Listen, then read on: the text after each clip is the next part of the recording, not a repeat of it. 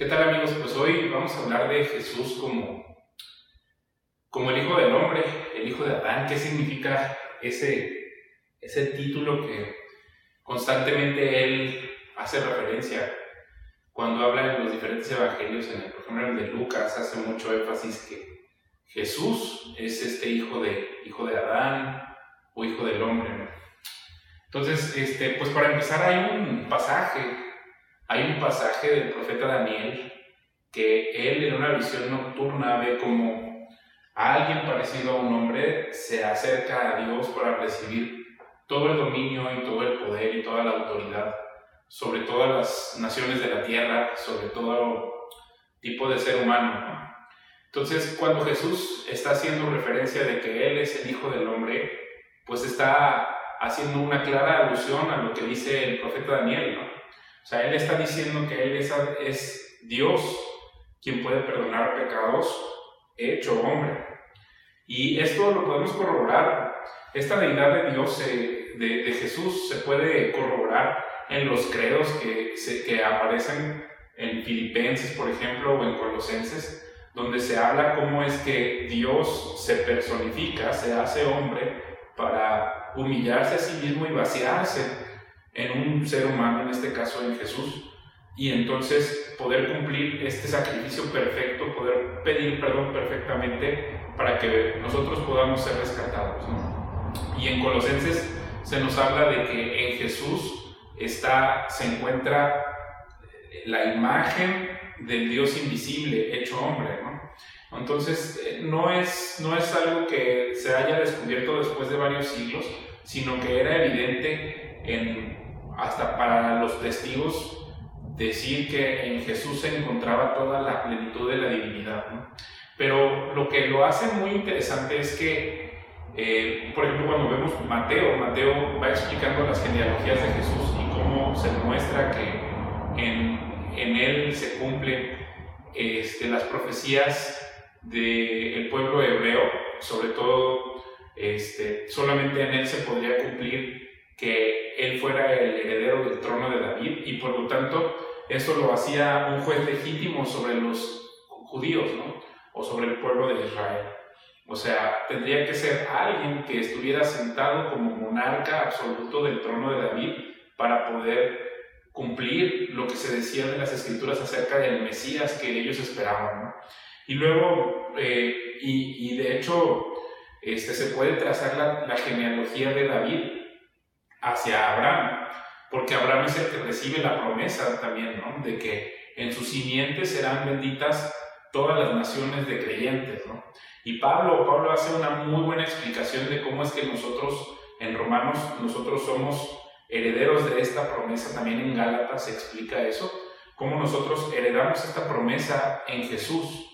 Y entonces el hecho de que Jesús sea designado hijo de Abraham, pues también lo pone a él como juez sobre todos los creyentes, todos los que recibimos la promesa, tanto judíos como gentiles, ¿no? que la abrazamos por fe, por lo cual le llamamos Padre a Abraham.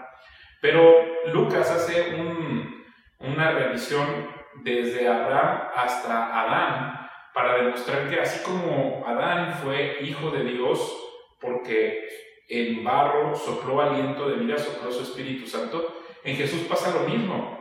En una virgen, Dios coloca su Espíritu Santo y es engendrado Jesús, no solo como, como, un, como, el, como el Hijo de, desde antes de la existencia, a imagen y semejanza de Dios, de la misma divinidad de Dios, sino en este caso engendrado humillándose de lo más del Dios invisible, del Dios infinito todopoderoso, humillándose para convertirse en hombre, ¿no? Y entonces vemos, vemos a Jesús como su Padre directo es Dios y también es hijo de Adán.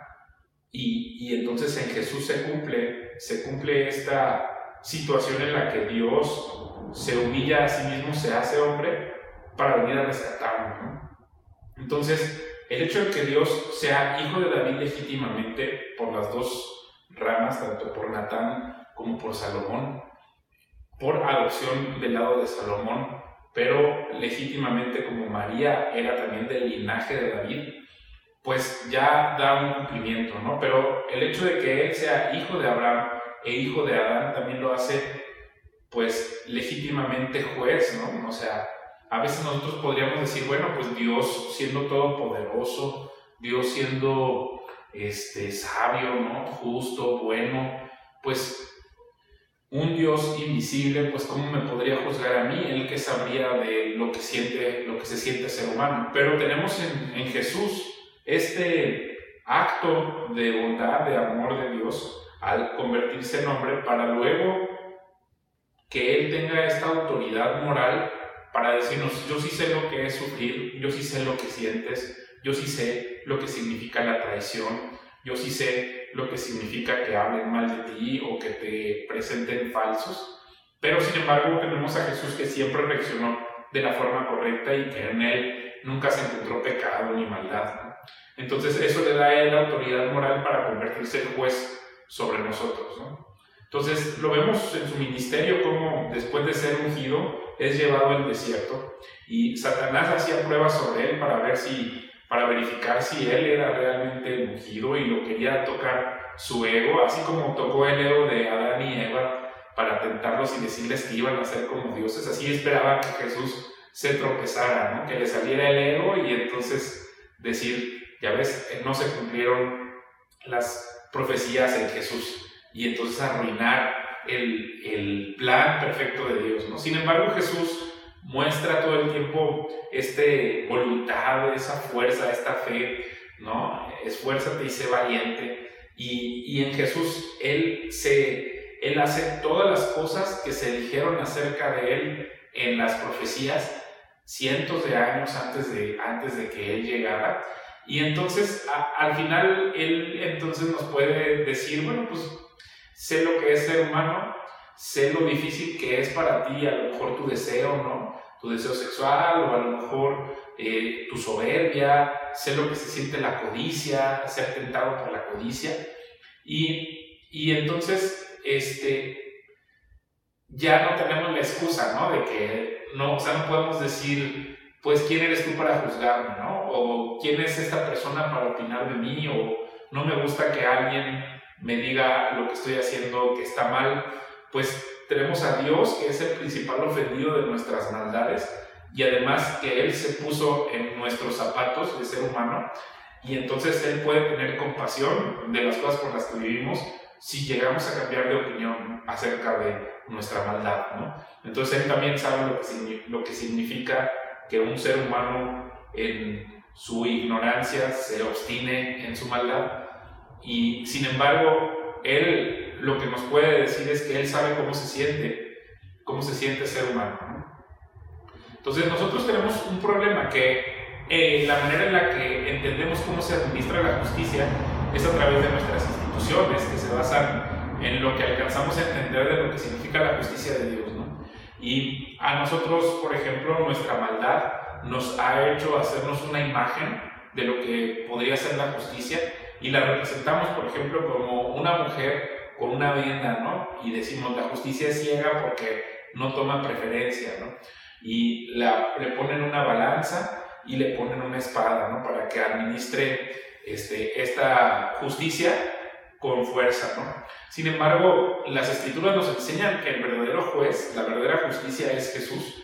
Y de hecho, en revelaciones, en la revelación que recibe Juan, que en otros lados se llama Apocalipsis, se muestra a Jesús como un hombre sentado sobre una nube con una hoz, y en la justicia de Dios lo que él hace es la separación entre las, entre las personas que practican la maldad, que él la clasifica en otros apartados como el pasto o como eh, la cizaña o como la paja, y entre la hierba buena o la hierba que tiene grano o que tiene fruto, que es la que es cosechada, cortada cuando ya alcanza la madurez. Y entonces puesta en el granero para que dé provecho, ¿no? Entonces, vean, por ejemplo, en el caso del juez justo, que es Jesús, pues Él es omnipresente, entonces Él conoce todos nuestras, nuestros actos, todos nuestros pensamientos, no es como la justicia humana que es ciega, sino que Él pues es un Dios que todo lo ve y que para Él todo lo tiene registrado, entonces Él conoce, Él no tiene él no es subjetivo, ¿no? Él no ignora, entonces sabe exactamente con qué intención hiciste tal o cual cosa. Entonces, eso es lo que a veces a muchas personas no les gusta acerca de, de Dios, ¿no? Que exista alguien que conozca a profundidad los motivos por los que haces las cosas, las intenciones, y que conozca todos los detalles de tus actos. Entonces, yo lo que creo que es muy importante este, dejar súper claro aquí en, este, en, este, en esta reflexión de que Jesús es el Hijo del Hombre, es que su justicia no va a dejar resentimientos. O sea, si eres una persona malvada, obstinada en tu egoísmo, obstinada en que no quieres una relación con Él, entonces Él es demasiado justo para dejarte vivir con tu decisión, ¿no? O para dejarte en aquel lugar donde luego es quemada tu vida, ¿no? Que, que es el infierno. Y las personas que sí quieren estar con Él, que reconocen que son seres humanos que se equivocan, pero que a pesar de todos nuestros pecados y nuestras falsas, faltas, lo buscamos a Él, nos damos cuenta que somos insuficientes y que solo con su poder nosotros podríamos alcanzar la redención o el rescate, pues es lógico que nos rescate, ¿no? Entonces, yo lo que busco es sembrar en ti esta duda, ¿no? De, que a lo mejor mm, un camino de maldad no te va a llevar a la vida eterna. Eso es lo que quisiera como dejar de ti y que te des cuenta que la inteligencia en realidad proviene de tener temor de aquel que sí puede destruir nuestras almas, que en este caso es Dios, ¿no?